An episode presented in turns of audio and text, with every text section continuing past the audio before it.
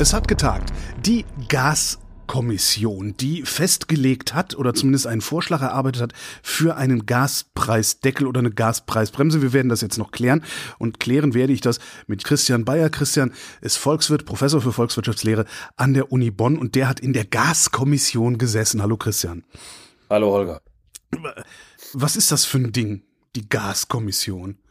Die Gaskommission ist eine Gruppe von Experten im weitesten Sinne äh, zum Thema äh, Gas und wirtschaftliche Auswirkungen der Gaskrise, soziale Auswirkungen der Gaskrise auch. 21 Leute.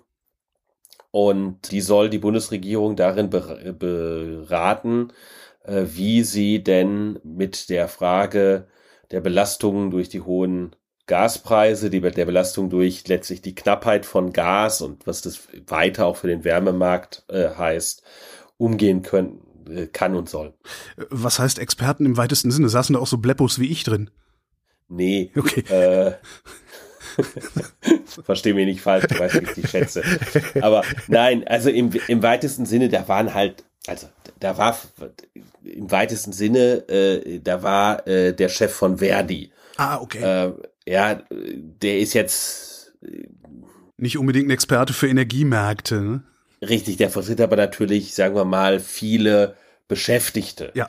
Äh, und hat da einen Blick auf die sozialen Vorwürfe, deshalb sage ich im weitesten Sinne, oder ähm, die, ich weiß gar nicht, wie das, wie die formale Struktur ist. Ich sage jetzt mal die Chefin ja. von der Caritas. Ja, okay. Ja, so auch da, die Caritas ist jetzt natürlich nicht unmittelbar eine Institution, die sich mit Gas beschäftigt, aber natürlich äh, sich mit den sozialen Verwerfungen beschäftigt, die die hohen Gaspreise machen. Also so diverse gesellschaftliche Stakeholder und ein paar Experten. Richtig, richtig. Okay, verstehe. Genau. Wie, wie ist denn das abgelaufen? Also wie habt ihr euch eine Meinung gebildet? Also wir hatten ähm, deshalb war wichtig, sozusagen, ist wichtig, sich klar zu machen, wie ist ja die Zusammensetzung. Da sind halt so ein paar, ich sage jetzt mal Experten im engeren Sinne, Experten von engen Teilbereichen und dann, wie du sagtest, Stakeholder. Äh, wir haben uns, ähm, jetzt, äh, die Zeit ist so komprimiert äh, gewesen, weil. Wie lange habt ihr, wie viel Zeit habt ihr gehabt? Wir haben uns, glaube ich, am vor vor 14 Tagen, also am Samstag vor 14 Tagen, äh, zum ersten Mal getroffen, virtuell, und haben da erstmal so einen Rahmen festgelegt. Äh, was sind die Eckpunkte? Was wird uns wichtig sein bei allen Vorschlägen, bei allen Dingen, ähm, die wir diskutieren werden? Äh, worum geht's denn eigentlich? Was sind die Eckpunkte? Worauf müssen wir achten? Welche Vorschläge werden wir mehr oder minder sofort aussortieren, weil sie bestimmte äh, Rahmenbedingungen nicht, äh, nicht erfüllen? Also zum Beispiel ein wichtiges Thema war, alle Vorschläge müssen so sein, dass sie nicht wesentlich äh, die Gasnachfrage erhöhen. Ja. Ja, das war so ein Thema. Oder Spritpreisdeckel so, ne? Ja, ja so.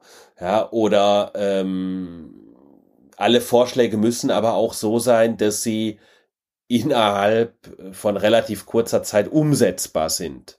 Also äh, ja, um so ein Beispiel zu machen, ich hatte vor Zeiten relativ früh, vor den Sommerferien noch, jedenfalls, hatten wir äh, an mehreren Stellen die Idee entwickelt, naja, man müsste jetzt eigentlich mal gucken, dass man das Problem mit den sehr unterschiedlichen Gaspreisen, die einzelne Konsumenten haben, löst äh, und auf, auf aktuelle Verträge umstellt. So, aber auf aktuelle Verträge umstellen haben dann das waren auch Stakeholder, die da waren, die Vertreter der Energieversorgungsunternehmen, haben gesagt, ja, mal zu, wenn wir sowas machen wollen, dann müssen wir den Leuten Briefe schreiben, also wirklich Briefe, E-Mail geht nicht.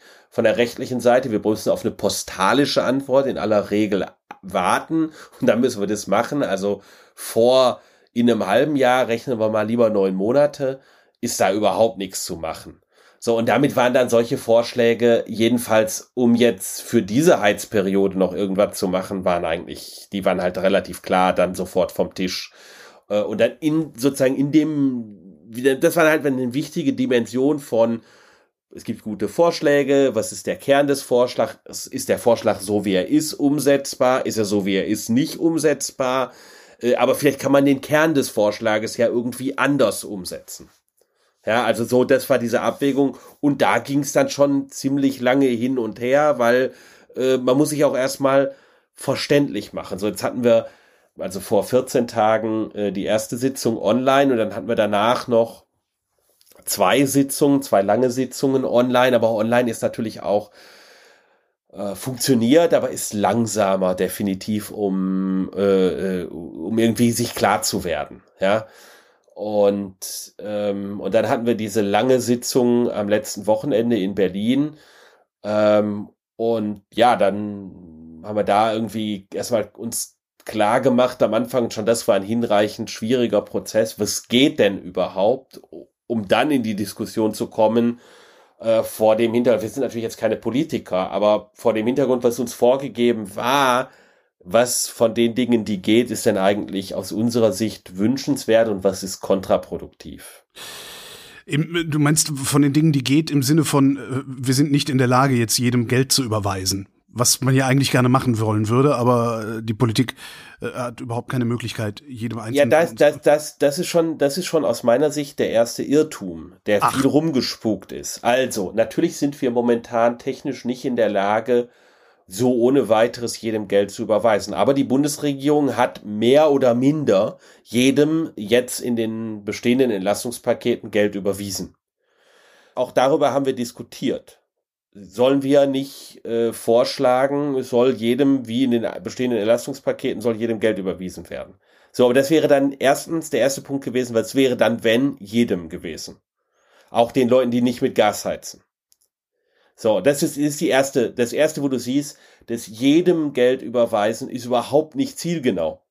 Ja, weil es gibt ja Leute, die heizen nicht mit Gas und es ging darum, die speziellen Belastungen von Gas, also von den Gaspreisanstiegen, die speziellen Belastungen abzufangen, nicht die allgemeinen Belastungen, die insgesamt durch höhere Heizkostenpreise bei Öl, bei Pellets, bei äh, Stromheizung, die einfach überall entstanden. Klar, ihr wart die Gaskommission und nicht die Energiepreiskommission. Genau, und da war, das war dann auch eine, in, eine interne Debatte, sozusagen sollen, wie verstehen wir das Mandat? Verstehen wir das Mandat als, wir lösen sämtliche sozialen Verwerfungsprobleme, die von, für die Gaskunden entstanden sind? Oder verstehen wir uns als, wir sollen hier Vorschläge entwickeln, äh, weil das war unklar, ja, das war ein Stück weit unklar. Sollen wir Vorschläge entwickeln, die darauf hinauslaufen, im Grunde genommen hier eine Versicherungsidee zu entwickeln für die zusätzlichen Schäden und Risiken, die die Leute bekommen haben, die mit Gas heizen. Und haben uns für das Letzte entschieden. So, und daraus erwächst dann auch, dass du zum Beispiel sagst, guck mal, wenn ich jetzt, selbst wenn ich jetzt könnte, was man technisch nicht kann, aber wenn ich könnte, jedem Gaskunden gleich viel Geld zu überweisen, auch das würde dieses Mandat, so wie wir das Mandat dann verstanden haben, hätte überhaupt nicht sinnvoll erfüllt. Weil natürlich gibt es Leute, die wohnen in hochgradig sanierten bzw. neu gebauten Wohnungen, die vielleicht mit Gas heizen, aber trotzdem sowas wie ein Endenergieverbrauch von 40 Kilowatt pro Quadratmeter und Jahr haben.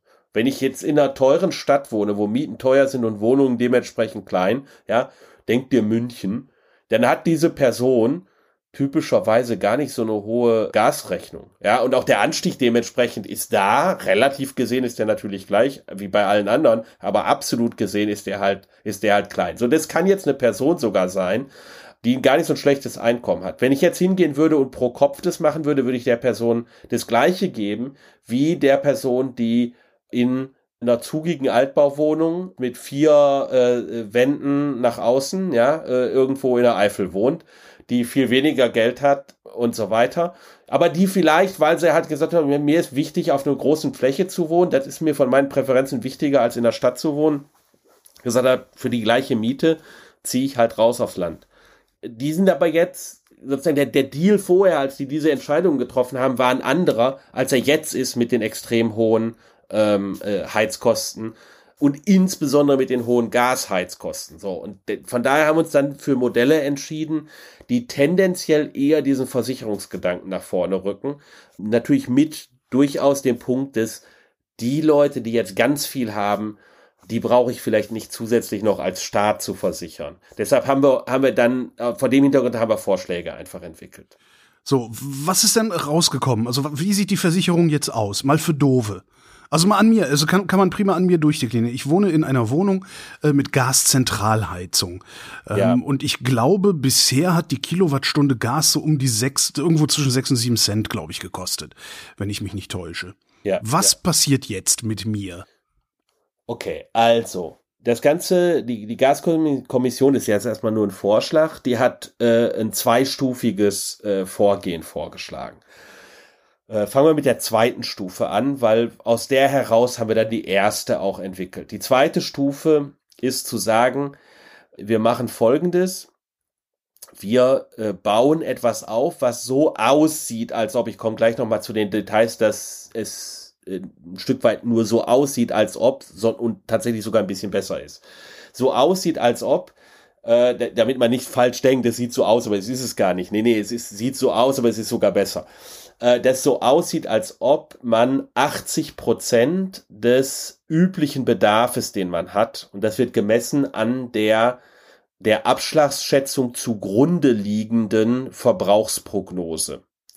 Da kann ich gleich noch ein bisschen was zu erzählen, äh, was das eigentlich ist. Ja, also es gibt eine Verbrauchsprognose für jeden äh, Gasanschluss und 80 Prozent dieser Verbrauchsprognose, die werden garantiert zu 12 Cent. Ähm, ja, also wenn der, der Gaspreis höher ist in deinem Vertrag als 12 Cent, dann kriegst du einen Transfer, so dass der für 80 Prozent deines Verbrauchs den Gaspreis auf 12 Cent runterdrückt. Das heißt, wenn ich jetzt 20 Prozent weniger heize als in der letzten Heizperiode, dann heizt du zu 12 Cent oder wenn dein Vertrag günstiger bleiben sollte, dann zu weniger. Ja, also wenn du jetzt bei 7 Cent bleibst, dann bleibst du bei 7 Cent. Wenn jetzt aber dein Vertrag angepasst worden wäre auf 20 Cent, das war so die Prognose der Energieversorgungsunternehmen, dass wir im Schnitt im nächsten Jahr bei 20 Cent liegen würden, ähm, dann würdest du äh, nicht auf 20 Cent hochgehen, sondern auf 12 Cent für die ersten 80 Prozent. Wenn ich also letzten Winter oder letzte Heizperiode wie blöde geheizt hätte, weil ich Bock darauf gehabt habe, hier immer nur in der Unterhose rumzurennen, hätte ich eine gute Entscheidung getroffen im finanziellen Sinne. Klar, diesen, deshalb, okay. Verstehe. Klar, deshalb ist, deshalb ist das zum Beispiel ein System auch, mit dem man keine Entlastungen machen könnte, wenn man das wiederholt macht.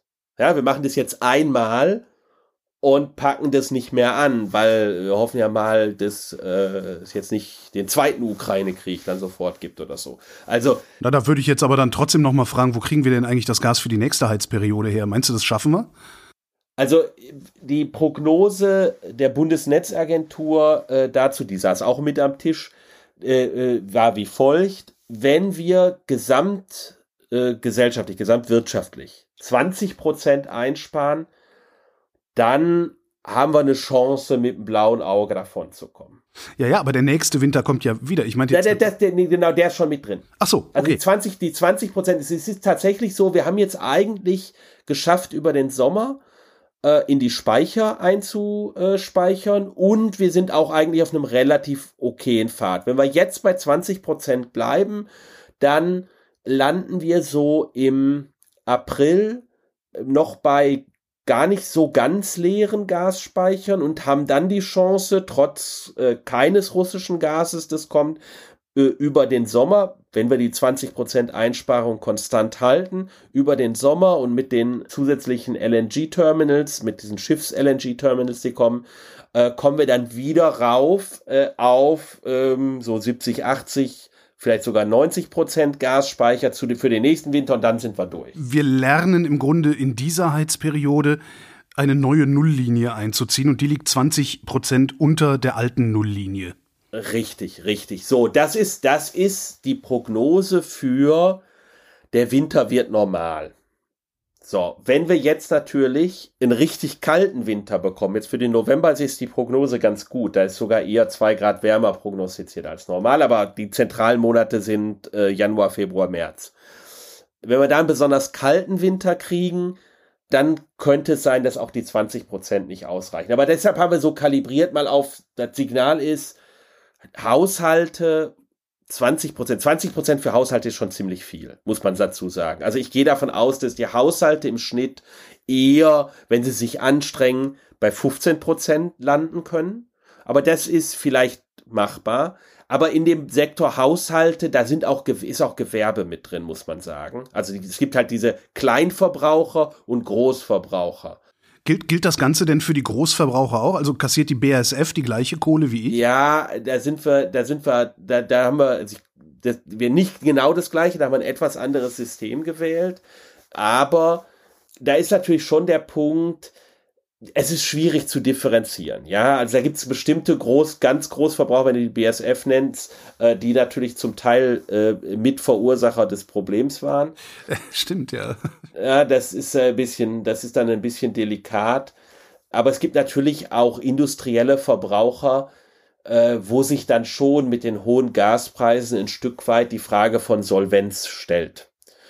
Und es ist natürlich auch niemandem wirklich geholfen, wenn wir jetzt hier eine Reihe von Unternehmenspleiten bekommen. Gleichzeitig ist die Situation aber auch so, dass äh, sich die Frage sehr gestellt hat, ob man jetzt da so in so eine Einzelfallprüfung reingehen wollte. Und dann hat man sich, haben wir uns eher entschieden, bei den Unternehmen doch die Gießkanne auszupacken und zu sagen, so erstmal für alle. Ich glaube, ganz ehrlich, wir kriegen im zweiten Schritt dieses für alle äh, noch mal ein Stückchen weg, weil da natürlich die europäische Beihilfekontrolle ist.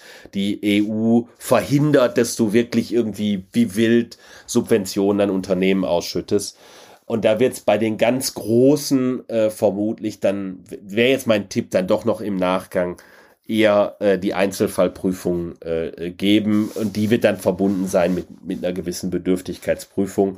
Ähm, und dann wäre, könnte es sein, dass die BASF da gar nicht mehr so gut dasteht und raus, also nicht mehr, nicht, also ja nicht so stark von profitiert. Aber ja, das ist ein Problem. Also gerade bei der Industrie äh, haben wir sehr stark die Gießkanne rausgeholt. Bei der Industrie haben wir ein etwas anderes System, weil auch die Vertragsstrukturen sind etwas anders bei der Industrie als bei den Kleinverbrauchern. Also wir haben eine äh, überschaubare Zahl von industriellen Großverbrauchern. Die haben eine andere Form wie äh, der Gas, äh, die Gasabrechnungen sind. Da wird quasi täglich äh, wird da die Rechnung gestellt im Grunde genommen und immer zu einem täglichen Preis und so. Das macht die Vertragsstruktur etwas anders. Die haben äh, auch je nach Region, wo sie sind, andere Preise und da wollte man jetzt auch nicht eingreifen, andere Preisstrukturen für äh, wie teuer das Leitungssystem ist zum Beispiel, was die bezahlen müssen.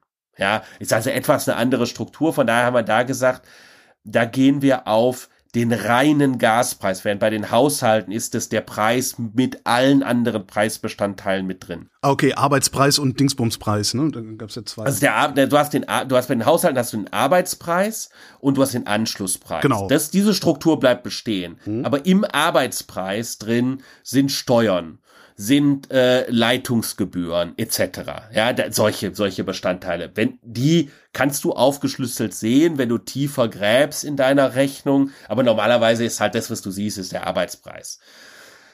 So, und bei den industriellen Verbrauchern, da ist es feiner, sagen wir mal, aufgeschlüsselt und äh, da hast du einen reinen Gaspreis, also nur wirklich für das physische Gas und dann hast du die Anschlusspreise und so weiter. Und was wir da gesagt haben ist, bei den, bei den, weil der Unterschied, der Unterschied typischerweise, die Kosten für die Durchleitung etc. ist so fünf Cent. Haben wir gesagt, okay, dann machen wir bei der Industrie sieben Cent für das Gas nur.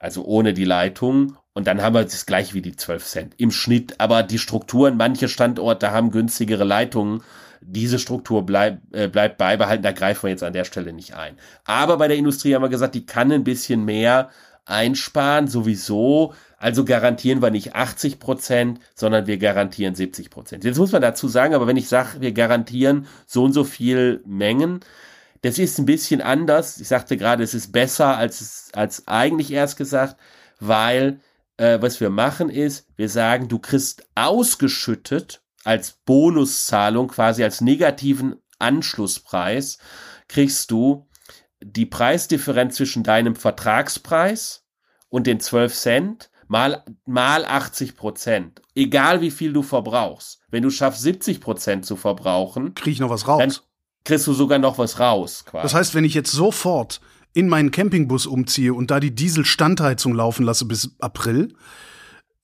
verdiene ich noch ja. Geld. Ja. Das ist genau die, das ist genau die Idee, weil wir natürlich, weil wir natürlich äh, zum Beispiel den Anreiz, jetzt umzusteigen auf eine Wärmepumpenheizung, den wollten wir natürlich nicht reduzieren. Sondern wenn du jetzt auf eine Wärmepumpenheizung umsteigst, du noch, natürlich noch deinen Gasanschluss äh, bestehen lassen. Den darfst du noch nicht abmelden, ja. Äh, aber dann kriegst du natürlich dauerhaftes ausgezahlt bis äh, in den April 2024. Wann fängt das überhaupt an? Das fängt ja nicht sofort an, ne? Das fängt erst. Nee, also das ist die sozusagen die zweite Stufe, die kriegen wir erst ans Laufen zum 1. März. Und das haben die Versorgungsunternehmen gesagt, ist schon für sie eine ziemlich harte Nuss, weil sie müssen jeden Vertrag anpacken und für jeden Vertrag diese Bonuszahlung ausrechnen. Wundert mich jetzt ehrlich gesagt ein bisschen, dass sie das nicht mehr oder weniger auf Knopfdruck können. Ja. Aber ist Deutschland Faxland, ne? Ja, so ein bisschen, okay. so ein bisschen.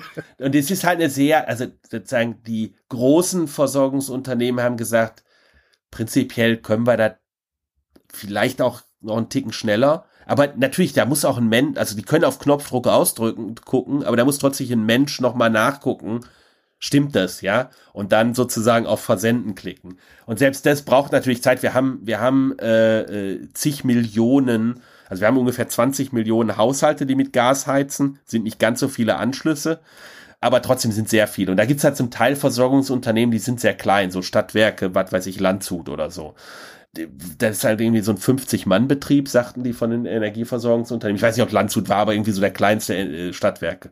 Ja, und äh, da ist auch dann mit der Software nicht. Ja, klar, ja. Nicht, nicht ganz so modern, sagen wir mal. Was, was ist denn jetzt aber, also bis, bis März, was passiert denn jetzt von, von Oktober bis März mit mir? Genau, genau. Was genau. bezahle ich da? Bis März, da war halt die Überlegung, wir müssen jetzt natürlich vorher schon auch für diese Heizperiode eine Entlastung schaffen. Aber unser, unser Grundsatz war, wir wollen diejenigen, die stark belastet sind, weil sie halt ein Haus, eine Wohnung haben, die einen hohen Gasverbrauch hat, die wollen wir stärker entlasten als die, die es weniger brauchen. Und deshalb haben wir gesagt, äh, eine Möglichkeit, die wir doch machen könnten, war dann der Vorschlag, ist, lass doch einfach den Bund eine Abschlagszahlung zahlen. Ja, du zahlst ja jeden Monat, zahlst du ja eine Vorauszahlung auf deine äh, Jahresheizrechnung. Das ist einfach ein Zwölftel deiner Jahresheizrechnung typischerweise.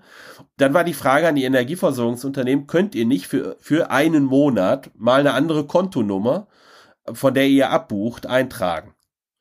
Und da haben die, da haben die sich angeguckt und haben gesagt, ja, November schaffen wir nicht dafür, aber Dezember können wir schaffen. Ja, und äh, daraus kam dann raus, okay, dann lass doch den Bund die Rechnung, also nicht die Rechnung, aber die Abschlagszahlung für Dezember begleichen. So, hier auch wieder gleiches Prinzip. Diejenigen, die viel bezahlen, deshalb, weil sie halt exposed sind, weil sie, eine, weil sie einfach eine schlecht isolierte Wohnung haben. Jetzt kann ich sagen, die sind ja doof, hätten sie sich mal besser die Wohnung isoliert, aber ich finde, das ist halt. Das ist ein bisschen ne, einfach, so, ja. Ja. Äh, ähm, die kriegen, die kriegen entsprechend äh, dann mehr und die, die das nicht brauchen, weil sie halt nicht keine hohe, entweder auch vielleicht, weil sie gute Gaspreise noch haben, dann haben sie auch eine niedrige Abschlagszahlung, die kriegen entsprechend weniger. Äh, ist in die Richtung Ziel, relativ zielgenau und hat den zweiten Vorteil auch, weil es eine Abschlagszahlung ist. Wenn du jetzt im Dezember glaubst, ach, jetzt könnt ihr doch mal richtig heizen, ja. dann zahlst du natürlich bei der Endabrechnung richtig viel. Weil das ist wie wenn dir, weiß ich nicht, wenn du 400 Euro Abschlagszahlung hast oder 200 Euro Abschlagszahlung, wenn deine Mutter dir 200 Euro gibt, dann hast du 200 Euro und nicht die Gasrechnung bezahlt. Ja, stimmt, äh, also ja. ist nicht ist nicht Flatrate für, also ne, muss man sich klar machen, eine Abschlagszahlung im Dezember heißt nicht Heizungsflatrate im Dezember, sondern ist das, was es ist, eine Abschlagszahlung. Jetzt kann ich meinen, jetzt kann ich, also ich kann das nicht so einfach, weil wir halt Gaszentralheizung haben. Das heißt, ja. äh, das wird vom Konto der Eigentümergemeinschaft wird das äh, vom Bund, also das wird das, der Bund zahlt die Dezember, den Dezemberabschlag der Eigentümergemeinschaft Richtig. und die Eigentümergemeinschaft muss das dann im nächsten Wirtschaftsjahr auf die einzelnen äh, Wohnungen verteilen. Richtig, richtig. Und langfristig und mändelt sich das raus, weil ich im Sommer ja praktisch kein Gas verbrauche. Genau. Okay. Genau. Genau. So, und da war die Frage, da war die Frage, die wir dann auch lange diskutiert haben, mit äh, zum Beispiel, da saß am Tisch halt auch der, der Bund der Wohnungswirtschaft oder so. Wie sieht es eigentlich aus? Ist es denn halbwegs fair? Weil die Leute, die in den Mehrparteienhäusern wohnen, sei es Mietshäusern, sei es Eigentümergemeinschaften, die kriegen ja dann nicht sofort auf ihrem Konto eine Entlastung im Dezember. Und da war aber die Sicht relativ klar aus der Immobilienwirtschaft, und das hat auch der Vermieterbund, äh, der mit am Tisch saß, sagte, das passt. Vermieterbund ja? oder Mieterbund? Mieterbund. Der Mieterbund, Mieterbund okay. Mieterbund, ja. Äh, sagte, das passt. Also ne, das war dann schon hilfreich, sozusagen alle Stakeholder dazu haben. Der sagte, das passt, weil wir wissen, dass diese Abschlagszahlungen, die die Mieter zahlen, nicht die, die die Eigentümer an die Energieversorgungsunternehmen geben, aber die, die, Mieter zahlen, tendenziell nachlaufend sind äh, auch gleich gilt auch bei den Eigentümergemeinschaften.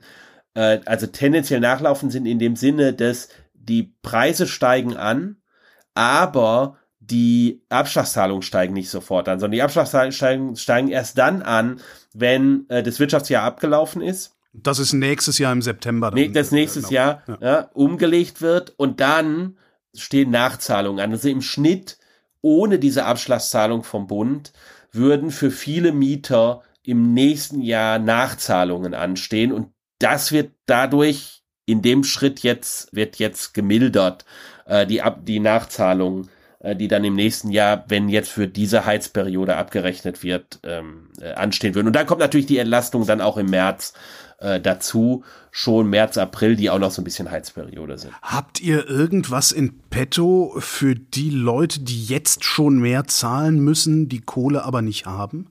Ja, haben wir auch drauf gehabt auf dem Schirm, ist aber natürlich ein Stück weit schwierig und das mussten wir jetzt an dem Wochenende mit den Ideen, die wir hatten, ein Stück weit schwammig bleiben, weil du musst eine Institution haben, an die sie sich wenden können. Und das macht es natürlich einfach äh, schwierig. Also wir, ne, wir haben, was wir gesagt haben, ist, wir legen dem Bund nahe, solch eine Institution zu schaffen, mit Regeln natürlich, an die man sich wenden kann. Wenn jetzt die in diesem Jahr schon die Heizrechnung deutlich gestiegen ist und man zusätzlich auch noch bedürftig ist, sozusagen an der Schiene jetzt im Nachgang für dieses Jahr was zu machen. Ich will noch eine Sache vielleicht dazu sagen, äh, weil die auch in der Diskussion ein bisschen schief geht, auch durchaus von Ökonomen die das dann von außen kommentiert haben, äh, schief gesehen wird. Und zwar in der Frage, ist die Maßnahme, die wir vorgeschlagen haben, in Ökonomensprech progressiv oder regressiv? Sprich, profitieren die, die, Reichen oder Reichen genau. profitieren, profitieren die Armen? So, was wir vorgeschlagen, also dazu sind zwei Dinge wichtig. Natürlich ist es so, dass im Schnitt reichere Leute größere Wohnungen haben, ja, und deshalb auch mehr Heizkosten. Und der Pool erst. Ja, ja, und der berühmte Pool. So. Aber es ist so, dass der Anteil der Leute, die auf 700 Quadratmetern wohnen, doch sehr beschränkt ist. Also, natürlich, die Größe der Wohnung steigt im Einkommen, aber sie steigt überhaupt nicht proportional mit dem Einkommen. Erster Schritt. Zweiter Schritt, was auch nicht proportional, erst recht nicht proportional steigt, ist, wie viel Heizbedarf die Wohnung hat, weil tendenziell wohnen die ärmeren Leute in schlechter isolierten Wohnungen. Und das gibt dir eine Riesenstreuung auch im Heizbedarf. Daraus ergibt sich, dass die, dass die, der Anstieg im Einkommen von den Heizkosten mäßig ist und die Korrelation wegen der großen Streuung, die ist einfach der großen Unterschied der Heterogenität zwischen den Wohnungen, die Korrelation ist eher schwach. Das ist das Erste. Das Zweite ist, was wir vorschlagen, ist, alle Zahlungen, die sich ergeben, grundsätzlich vom Prinzip her der Einkommensteuer zu unterwerfen. Geldwerter Vorteil. Jetzt will man nicht unbedingt, will man nicht unbedingt äh, da irgendwie massiv mehr Einkommensteuererklärungen äh, produzieren müssen. Ja, und da ist die Frage noch so ein Stück weit gewesen, und da sind wir auch, da haben wir einen Vorschlag gemacht, da muss man gucken, ob der durchgeht, äh, wäre, dass erst ab einem bestimmten Einkommen eine Einkommen, eine, eine Versteuerungspflicht besteht. Gibt es unterschiedliche Modalitäten, die wir auch andiskutiert haben. Wir haben einen Vorschlag jetzt formuliert, da muss man gucken, ob der durchgeht, ansonsten hätten wir einen Alternativvorschlag. Der Alternativvorschlag ist so, dass du einen Freibetrag hast für den Bonus beim Heizen, den du bekommst, also für die Abschlagszahlung, für, für den Bonus, den du im nächsten Jahr bekommst, diese Rabattzahlung. Und dann alles darüber wird versteuert. Wenn man sich das anguckt, sobald man auch nur die Spitzen in die Besteuerung reinnimmt, äh, dann wird aus dem Transfer, der in der Tat erstmal, wenn ich mir den so angucke, ein bisschen regressiv ist, also der steigt so vom untersten untersten 20 Prozent der Einkommen auf die obersten 20 Prozent der Einkommen steigt der ungefähr um den um 40 Prozent. Aber du kannst dir ja vorstellen, wenn ich mir nur Einkommen angucken würde, wie viel höher sind die obersten 20 Prozent der Einkommen relativ zu den untersten 20 Prozent der Einkommen? Die sind nicht 40 Prozent höher, sondern ein, ein x-faches. Ja, also der steigt, der steigt ein bisschen an. Es ist also gibt einen positiven Zusammenhang im Schnitt, aber der ist jetzt nicht so riesig. Und sobald ich das die, der Steuer unterwerfe, weil die Steuersätze natürlich von den untersten 20 Prozent der Einkommen auf die obersten 20 Prozent der Einkommen viel, viel mehr ansteigen. Also die obersten 20 Prozent haben alle einen Grenzsteuersatz von 45 Prozent oder 42 Prozent plus Kirchensteuer und, und, und. Ja. Von daher äh, wird dann aus dem an sich ein Stück weit regressiven Transfer wird tatsächlich ein progressiver Transfer. Die untersten kriegen, kriegen netto mehr als die, als die obersten. Habt ihr denn überhaupt so saubere, so, so detailreiche Daten, dass ihr das so weit berechnen könnt? Naja, also ist ein bisschen schwierig. Wir haben natürlich jetzt da keine, es, es gibt aus der Energiewirtschaft natürlich, die haben die Daten über Verbräuche, klar. Aber was man für die Frage natürlich braucht, ist eine Verbindung zwischen Einkommen und Verbrauch. So, den haben, hat natürlich die Energiewirtschaft nicht. Aber was, da konnte ich dann meine Expertise einbringen an der Stelle. Ich beschäftige mich ja viel mit der Frage von äh, Verteilung in der Makroökonomik. Und da kann man zum Beispiel in die Einkommens- und Verbrauchsstichprobe gucken. Dann, da hast du so etwa 20.000 Haushalte, die über das ganze Jahr befragt werden, so. Und dann kann man auf der Basis sich mal anschauen, wie, wie sich denn die äh, Heizkosten von diesen Haushalten verteilen. Und die Haushalte geben auch an, womit sie heizen. Also es war ganz gut, dass in dieser Einkommens- und Verbrauchsstichprobe wird halt nicht nur gefragt, äh, wie viel geben sie für Heizen aus, sondern haben sie eine Ölheizung, haben sie eine Gasheizung, haben sie Stromheizung, haben sie Fernwärmeheizung. Und dann kannst du dir das angucken. Und dann kannst du dir angucken, wie hängt das zusammen im Einkommen, weil das Einkommen wird auch gefragt. Und äh, naja, die Steuersätze muss man dann natürlich, äh, die hast du so nicht. Äh, aber da kannst du ja mal näherungsweise jedenfalls mal ins Gesetz gucken äh, und dir ausrechnen, gegeben, welches Bruttoeinkommen die Haushalte angeben. Und jetzt mal, die geben auch an, ob sie verheiratet sind oder nicht. Da kriegst du zumindest diesen Effekt noch abgegriffen. Und dann kannst du mal abschätzen, wie hoch der Grenzsteuersatz von den Haushalten wäre. Jetzt äh, ist es jetzt eine, eine perfekte Berechnung, die am Ende äh, auf den Cent genau stimmen, natürlich nicht. Aber man kriegt halt mal einen Eindruck, wie regressiv ist es, wie progressiv ist es, sobald wir es der Steuer unterwerfen. Und die Sorge war natürlich äh, schon da, dass man jetzt hier irgendwie was vorschlägt, was massiv regressiv ist, weil natürlich haben die Leute diesen, diesen Blick, oh ja, die Reichen, die haben ja die große, die große Villa mit dem berühmten Pool.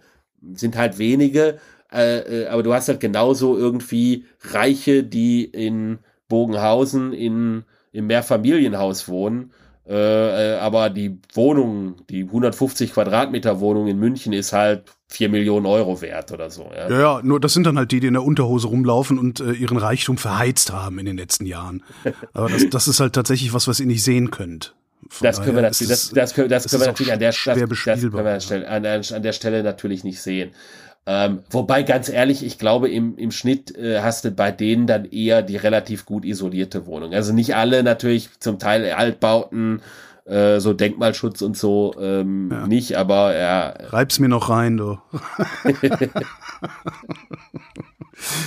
genau. Bist du denn zufrieden mit dem, was ihr da ausgearbeitet habt? Oder denkst du, dass also wir mal besser ich, machen ich, können? Ich, ich, bin, ich bin ziemlich zufrieden, muss ich sagen. Und zwar äh, weil wir uns auch relativ klar an bestimmten Prinzipien orientiert haben. Also wir haben halt dieses Versicherungsprinzip zunächst einmal äh, grundsätzlich drin. Das ist mir, finde ist, finde ich wichtig. Ich glaube, ich glaube, das wird auch, ist auch politisch wichtig. Das zweite ist, und das ist fast noch, das ist mir nur eigentlich noch wichtiger, ist, dass wir grundsätzlich äh, das so ausgestaltet haben, dass nirgendwo Verbrauch subventioniert wird. Also auch bei den Industrieunternehmen ist es so, die kriegen zwar jetzt diesen vergünstigten Tarif für 70 Prozent ihres Altbedarfs, aber die können das Gas weiterverkaufen. Das ist jetzt, klingt jetzt erstmal ziemlich fies, weil oh, die, machen den, die machen den Betrieb zu und verkaufen das subventionierte Gas weiter. Aber da muss ich als Ökonom sagen, ja klar, wenn für die das günstiger ist, den Betrieb zuzumachen, weil der Betrieb sich selbst, also der Betrieb halt sich nicht lohnt beim jetzigen Gaspreis, weil jemand anders das Gas, das halt knapp ist, viel dringender braucht als dieser Betrieb, weil man das, was der produziert, auch von jemand anders bekommt, da macht es Sinn. Und solange der nicht in die Insolvenz geht, sondern äh, das mit Kurzarbeit exakt, ab, abfedert, exakt, äh, ist es ja stimmt. Ja, und ja. deshalb haben wir, deshalb haben wir gesagt, äh, das ist eine Kautele natürlich, die da dranhängen muss, Standortgarantie. Das heißt, wir wollen natürlich jetzt nicht irgendwie Geld geben, damit genau. der dann zumacht und dann ist er weg. Und von der Kohle den Umzug bezahlt, genau. Genau, sondern der muss halt sagen, klar, ich mache jetzt zu viel. Also der muss nicht sagen, ich mache zu, der kann weiterarbeiten, kann machen, was er will, ja. Wenn er das Geld nimmt, äh, kann er machen, was er will, kann weiter produzieren, aber selbst wenn er sagt, ich mache jetzt zum Teil zu oder so, dann muss eben garantiert sein, das ist aber nur für Zeit. Ja. Wer, würde das, wer würde das überprüfen? Naja, also da haben uns die Gewerkschafter, die mit am Tisch okay, saßen, ja. äh, gesagt, gesagt da haben wir schon ein Auge drauf. Ja, ja stimmt, stimmt. Ähm, und äh, natürlich muss es am Ende eine Behörde geben, die äh, sagt, äh, da ist Geld geflossen, äh, der Standort ist zugemacht worden, bitte sehr, ich möchte das Geld zurückhaben. Ja, äh, klar. All diese institutionellen Details konnten wir jetzt nicht an einem Wochenende auch noch mitklären. Aber sozusagen, das ist eine wichtige Dimension. Das Gas wird weiterhin da eingesetzt, wo es wirtschaftlich am sinnvollsten ist, weil es überall ein, sozusagen eine fixe Summe gibt, äh, die bezahlt wurde. Letztlich, auch wenn es zum Teil anders ausgestaltet wird. Also eine fixe Summe im Sinne von, die ist verhaltensunabhängig. Und äh, das ist auch aus der europäischen Dimension wichtig, weil ich meine Befürchtung war, äh, äh, als wir sozusagen reingegangen sind in die Gespräche, auch durchaus mit ersten Ideen, die es von diesem oder jenem gab, dass das auf einen Tankrabatt 2.0 hinauslaufen hätte können.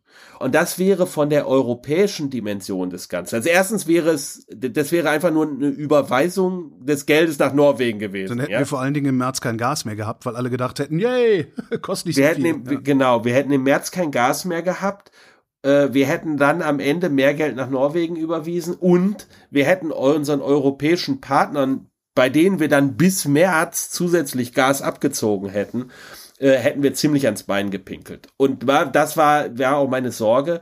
Das hätte auch ziemlich dann schief gehen können, dass die dann am Montagmittag sagen, hört mal zu, ja, so ja nicht. Und das ist ausgeblieben äh, was auch zeigt, dass in der Dimension, also es ist natürlich sozusagen das Fragezeichen, ist das jetzt eine Belastung? Und die, die Europäische Kommission will auch gucken und so weiter, aber ich glaube, der, der die Reaktion war auch aus dem Ausland, weil es wichtig ist, ja, weil die können uns das Gas absperren, auch die europäischen Partner, wenn sie sagen, ihr klaut uns hier nicht das Gas weg über den Markt, sondern bleibt mal fair, äh, ist insgesamt sehr positiv gewesen an der Stelle. Also von daher bin ich sehr froh. Wir haben, es hätten, werden wirklich viel kaputt machen können, haben wir aber nicht. Und wir haben den Haushalten, glaube ich, geholfen äh, in dem Vorschlag oder wir, der, der Vorschlag, wenn er umgesetzt wird, wird den Haushalten helfen. Der wird auch den Betrieben helfen, die es dringend brauchen.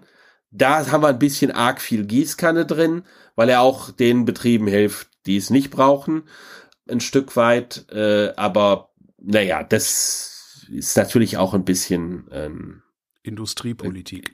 Äh, ja, ein Geschacher gewesen. Die saßen halt auch mit am Tisch. Trotzdem, was hätte man besser machen können?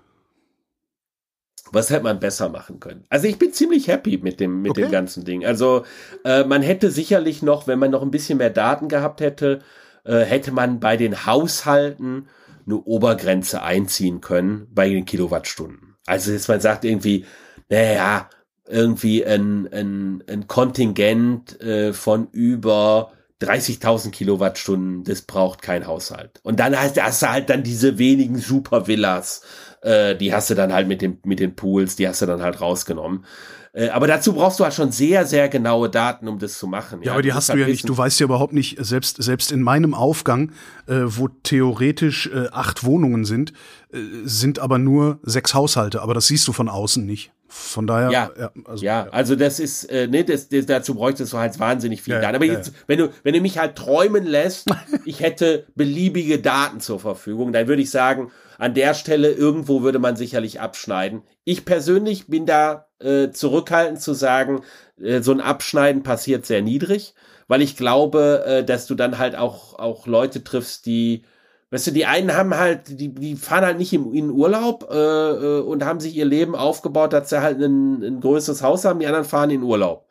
So, jetzt sind die, die, die, die Urlaubsfahrer sind halt von der Gaskrise weniger betroffen als die mit dem, die, die ein bisschen größeres Haus für wichtiger halten. Jetzt unterscheide ich zwischen denen, finde ich, finde ich persönlich unfair. Also so Präferenzen, dann, wenn wir jetzt das als Versicherung, von daher, ich glaube, das, an der Stelle, Industrie, da ist eher, wo ich denke, ein Stück weit die Schieflage ist. Wenn du irgendwo eine Schieflage finden willst. Also die anderen Kommentare, es gab andere Kommentatoren, so Marcel Fratscher äh, und Sebastian Dulin aus den Ökonomen, die da sich kritisch geäußert haben bei den Haushalten. Ich finde persönlich, das geht halt fehl, weil es ist eine Versicherungslösung, die die Leute auf das gleiche Niveau etwa setzt, wie die mit der Ölheizung, wie die mit der Stromheizung etc. Da haben wir uns dran orientiert.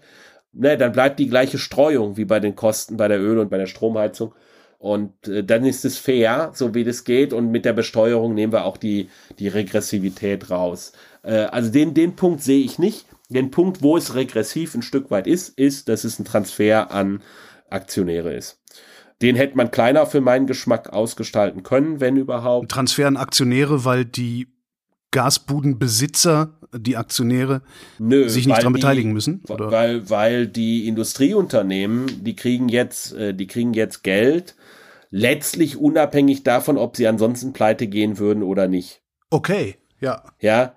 Und da könnte man sich halt überlegen, dass man das Ziel genauer hätte haben äh, wollen.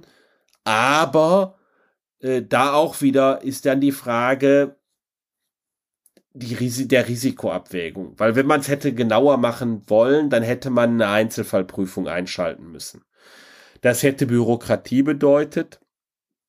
Das hätte bedeutet, dass man vielleicht auch zusätzliche Verzerrungen schafft. Die, die Unternehmen hätten versucht, irgendwie ihre Verluste groß zu rechnen, um dann irgendwie in die, in den Genuss von äh, so einer Subvention zu kommen. Ist auch eine Verzerrung, die du nicht unbedingt willst. Ist vielleicht nicht das Ideale.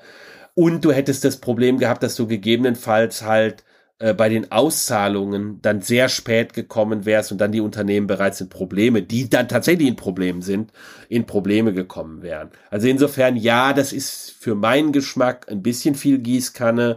Ich hätte mir auch vorstellen können, die Gewichte zwischen Haushalten und Unternehmen bei den Anteilen noch mal ein Stück zu verschieben. Aber ja. Warst halt nicht alleine. Genau. Denkst du, das Ding wird eins zu eins übernommen? Also denkst du, oder also denkst du, dass die, die Bundesregierung dahinter nochmal zurückgehen kann, nachdem das jetzt auch so breit berichtet worden ist? Also ich bin da auch recht zuversichtlich, dass das äh, weitestgehend übernommen wird. Jetzt muss man natürlich dazu sagen, wir haben ein paar halt Bonbons für die Industrie wird's geben, ne? Wir haben, na, das glaube ich nicht. nicht? Das okay. glaube ich nicht. Das, das, das glaube ich nicht, dass über das hinaus, was schon ein ziemlich großes Bonbon ist, okay. äh, äh, da, da noch mehr passiert. Also ich könnte mir vorstellen, dass, dass da vielleicht noch die eine oder andere Abwägung passiert. Ich habe ja vorhin gesagt, äh, wir haben an dem Wochenende bestimmte rechtliche Fragen nicht abschließend klären können. So. Und die bleiben, die bleiben notwendigerweise offen und die müssen die Ministerien am Ende klären. Das werden wir nicht abschließend in der Gaskommission klären können. Dafür ist die Arbeitszeit zu kurz und wir sind halt viele Vertreter mit relativ wenig Juristen dabei. Insbesondere diese Europ europarechtliche Frage, die bleibt halt offen ein Stück weit. Und da kann es sein, dass, dass es da noch eine weitere Stufe drin gibt. Wir haben diese Abstufung jetzt Haushalte und Gewerbe, sozusagen die Kleinverbraucher ist eine Gruppe und Industrie eine andere Gruppe. Und ich kann mir vorstellen, dass es nochmal eine Unterscheidung in dem Industriebereich geben wird, sozusagen die größere als größere Gasverbraucher in der Industrie und die ganz Großen. Also, dass, dass irgendwie BASF eine Einzelfallprüfung kriegt. Das kann, das könnte durchaus sein, weil das europarechtlich muss. Das wäre aber auch politisch gar nicht so, so schlecht, weil das natürlich auch der Bevölkerung sagt, guck mal, wir, wir lassen die Großen jetzt nicht komplett ungeschoren. Also das äh, ja. hätte so ein Beifang irgendwie noch so, ja, ein, so ein Ja, genau. Äh, also das, wär, das könnte ich mir noch vorstellen, dass wir da, dass wir, wir werden uns nochmal treffen am kommenden Montag und dann die Woche Montag drauf. Da werden wir nochmal über ein paar Details reden, die wir auch noch forscht, also die wir schon in dem Zwischenbericht angekündigt haben, über die wir reden werden. Wir werden auch nochmal über ein paar Dimensionen vielleicht auch nochmal diskutieren, äh, wo wir vielleicht noch klarer formulieren könnten als in dem Zwischenbericht.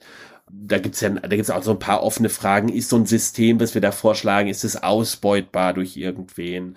Und das wollen wir natürlich nicht. Das wollen wir natürlich nicht.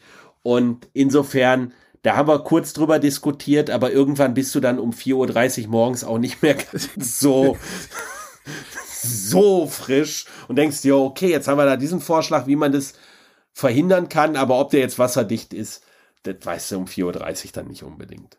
Also von daher, in der Kürze der Zeit, ja, da werden wir noch mal ein bisschen nachsteuern. Äh, aber wir werden so andere Sachen auch noch, auch noch diskutieren in der Gaskommission, äh, die, glaube ich, wichtig sind. Ja, sowas wie Heizkostenverordnung.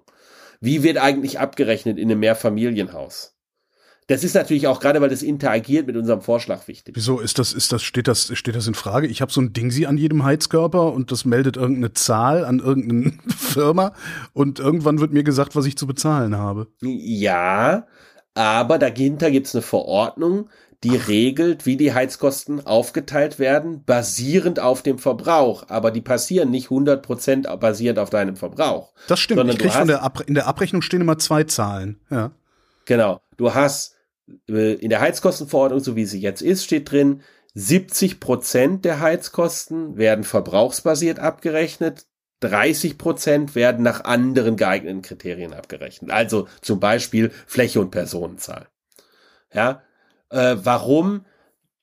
Die, also die Idee dahinter ist, wenn du in einem Mehrfamilienhaus wohnst, du hast unter dir einen, der heizt, ne, den heizt der ja für dich ein bisschen mit. So. Äh, das ist so eine Dimension. Die andere Dimension ist, da sind einfach fixe Kosten mit drin. Die Heizungsanlage, dass die existiert, dass die repariert wird, dass die gewartet wird, dass der Schornsteinfeger kommt. Das, das ist ja völlig unabhängig, müsstest ja machen, egal wie viel du heizt. Ja, von daher sind so. Und da wollen wir auch noch mal mit Vorschlägen drangehen, die, ob man als erstes mal diese Prozentzahlen anpassen könnte, weil sich natürlich auch die relativen Bedeutungen von wie teuer ist denn der Schornsteinfeger versus wie teuer ist das Gas verschoben haben. Und das Gas hängt natürlich an deinem Verbrauch tatsächlich.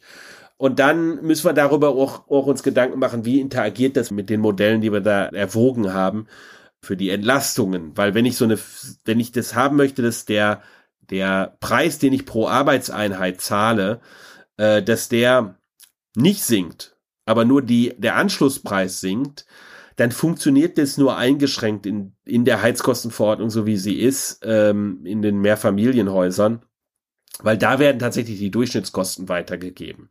Ja, da ist einfach 70 Prozent der Heizkosten gesamten Heizkosten werden, werden äh, aufgeteilt nach Verbrauch. Das heißt aber, da rein geht jetzt plötzlich auch mein, mein negativer Anschlusspreis. Ach Gott, ja. Äh, mhm. Den ich da rauskriege. Und dann, dann hebt sich das an der Stelle wieder auf. Also da müssen wir doch mal äh, mit einem mit einem möglichst präzisen Vorschlag rein, der natürlich wiederum vernünftig umsetzbar ist durch die vielen Vermieter von ganz kleinen bis ganz große. Die Gro Großen können immer alles machen, ja, aber wie Oma Meulen, die ein Häuschen vermietet, kann das vielleicht nicht. Ihr habt jetzt noch zwei Wochen, in denen ihr euch nochmal zusammensetzt. Bis wann wird das denn dann zu beschließen sein? Weil die können, also Dezember ist nicht mehr weit, ne? Nee, also ähm, wir haben ja auch Vertreter des Bundestags dabei gehabt und die äh, Haltung war, sobald die Dinge klar sind, äh, gehen wir ins Gesetzgebungsverfahren. Und dann geht es relativ, und dann machen die das mit einer Sondersitzung des Bundestags im Zweifelsfalle, wenn es in die regulären Sitzungen nicht mehr reingeht, und dann geht es relativ schnell. Also die Vorstellung ist schon, dass sie gesagt haben, wir können das auch gesetzlich umsetzen, so dass wir das zum 1.12. hinkriegen und die Energieversorgungsunternehmen haben gesagt, sie können in Vorleistung gehen, in dem Sinne, von, sie können während des Gesetzgebungsverfahrens, wenn sie die Zusicherung haben, dass das kommt, aber noch nicht beschlossen ist, dann können sie halt sagen, okay, wir, wir fangen jetzt schon mal an, unsere IT umzubauen und, und, und, und, weil sie dann davon ausgehen, das Versprechen ist da, dass das dann tatsächlich auch umgesetzt wird und dann lohnt es sich für sie. Ich halte fest, äh, mit den sechs Cent, die ich bisher so bezahlt habe, es wird doppelt so teuer, aber teurer auch nicht, es sei denn, ich laufe hier wieder in der Unterhose rum. Richtig. Christian Bayer, ich danke dir. Holger, mach's gut.